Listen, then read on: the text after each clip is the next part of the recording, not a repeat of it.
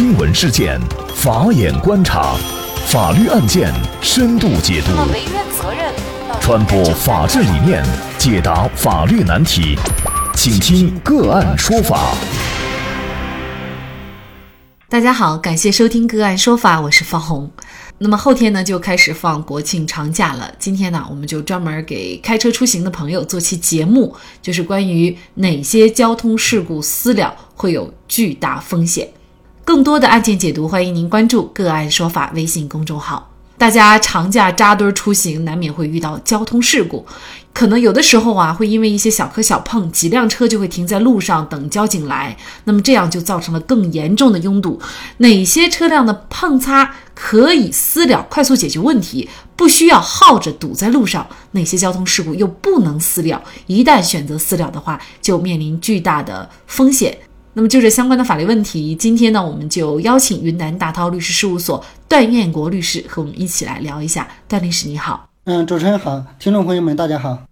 感谢段律师。那么刚才我们说了，就是私了其实是我们用俗话所说的私了。那么在法律上，这个私了是怎么来理解？然后私了又有有什么样的好处呢？在法律上，我们国家《道路交通安全法》以及嗯《道路交通事故处理规定》上，对于私了有了明确的规定。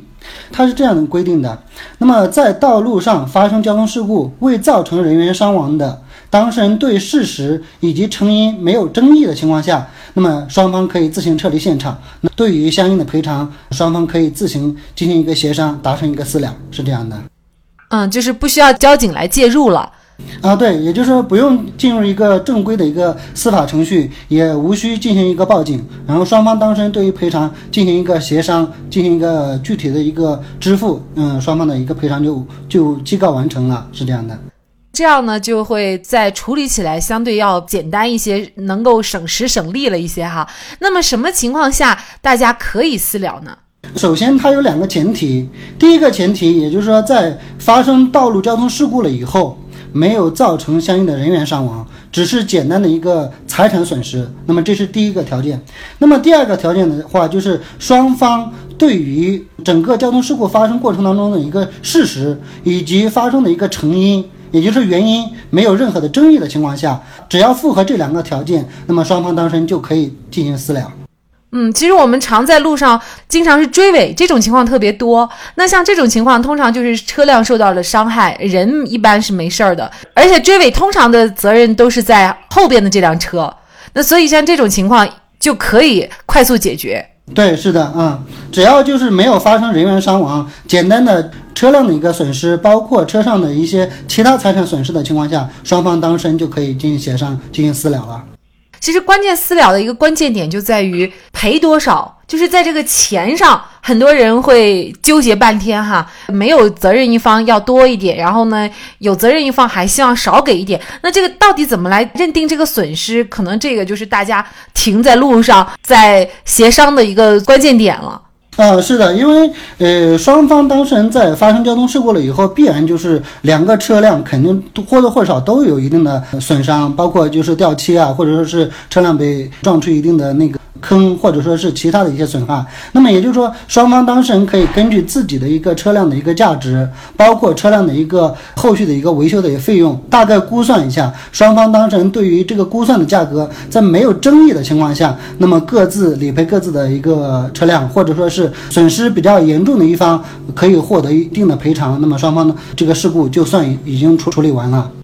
那私了具体关键点要做些什么？比如需不需要双方有一个协议啊？然后另外呢，就是需不需要到保险公司报损？呃，都需要注意些什么问题呢？在私了的过程当中，那么我们无需要呃，无非就是要实现两个目的。第一个目的就是说，呃，双方当事人对于我们这个事故，包括事故后续的一个赔偿进行一个确定，一个书面的确定。那么就像主持人刚才说的，那么双方当事人要签订一个呃损害一个赔偿赔偿协议。那么这个赔偿协议呢，一般包括就是事故发生的时间、地点以及当事人的姓名，还有机动车呃驾驶证号，包括保险嗯理赔单上的嗯单号，还有就是呃双方车辆的一个车牌号以及车辆的一个型号等等一些信息。那么写完了以后。对于双方当事人达成的一个赔偿费用，然然后再进行一个载明，比如说甲方支付乙方赔偿费用多少钱，那么乙方补偿甲方多少钱，那么双方签订这么一个协议，那么这是第一项，我们要对一个事故包括后续的一个赔偿费用进行一个确定。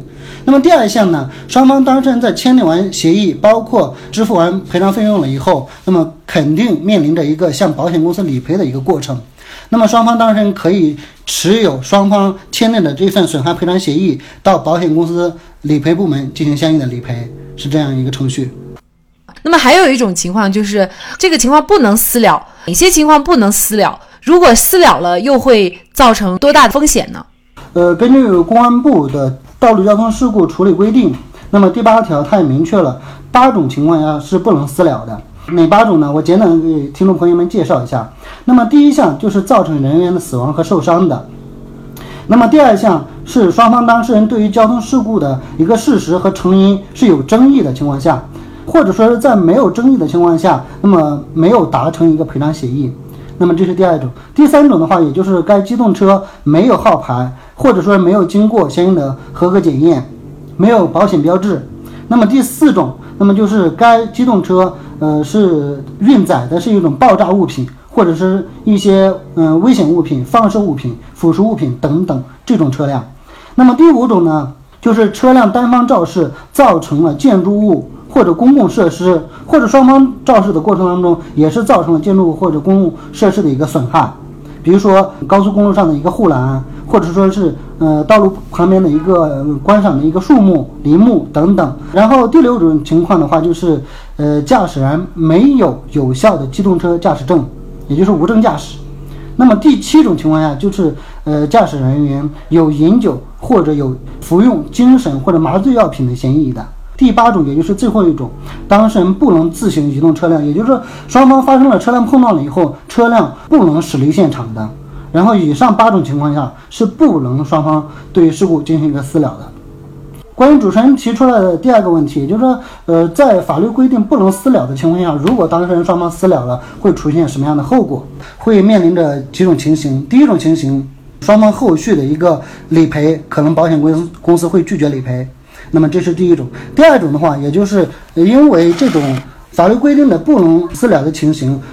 都是一种相对来说比较严重的交通事故，然后会面临着相应的行政处罚或者刑事处罚。那么如果一旦进行了私了的话，当事人会涉嫌到骗保或者说是规避法律风险的一个行为，那么双方当事人签订了这个损害赔偿协议，它的效力有可能就不受法律的保护。并且在后续的理赔的过程当中，受害一方很有可能得不到一个具体的一个支付款项的一个支付，因此对于双方当事人来说，